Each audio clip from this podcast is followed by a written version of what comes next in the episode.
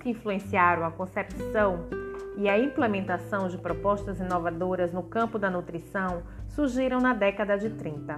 O inquérito foi promovido por Josué de Castro, médico, nutrólogo, professor, cientista social, político, escritor e ativista brasileiro do combate à fome, em 1933, em Recife, sobre as condições de vida das classes operárias, revelou a ocorrência de déficit calórico e de nutrientes e motivou o desenvolvimento de novas pesquisas acerca da situação alimentar em Pernambuco, Rio de Janeiro e São Paulo, estabelecendo as relações entre alimentação e salário mínimo.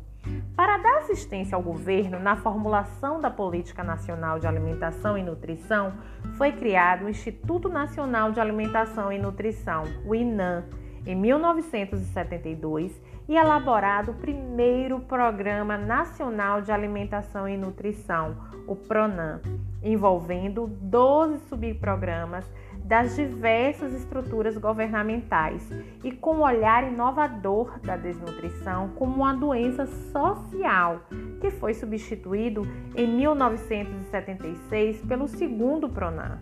A extinção do INAM em 1997 conduziu ao surgimento da Coordenação Geral da Política de Alimentação e Nutrição responsável pela elaboração da Política Nacional de Alimentação e Nutrição no contexto da segurança alimentar e nutricional, criado em 2001 o programa Bolsa Alimentação. A criação do Conselho Nacional de Segurança Alimentar em 1993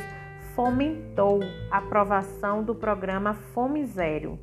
Identifica-se que na realidade brasileira a avaliação das políticas públicas é um campo tradicionalmente marcado pela carência de procedimentos sistemáticos.